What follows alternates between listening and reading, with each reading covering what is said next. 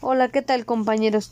La intención de este podcast es ayudarlos para que puedan habilitar la extensión de ortografía, gramática y diccionario en el navegador de Cherón. ¿Cómo lo vamos a realizar? Primero es necesario ubicar los tres puntos que están situados en la parte superior derecha de la pantalla. Le vamos a dar clic y nos vamos a desplazar a la, a la configuración. Ingresamos y en la parte inferior izquierda debemos ubicar extensiones.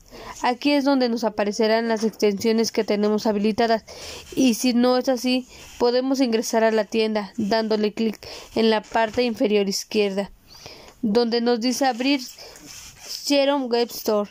Aquí encontraremos varias extensiones, pero nosotros debemos añadir la de lengua, la para poder utilizar. Para finalizar este ejercicio es necesario abrir Gmail y escribir un mensaje.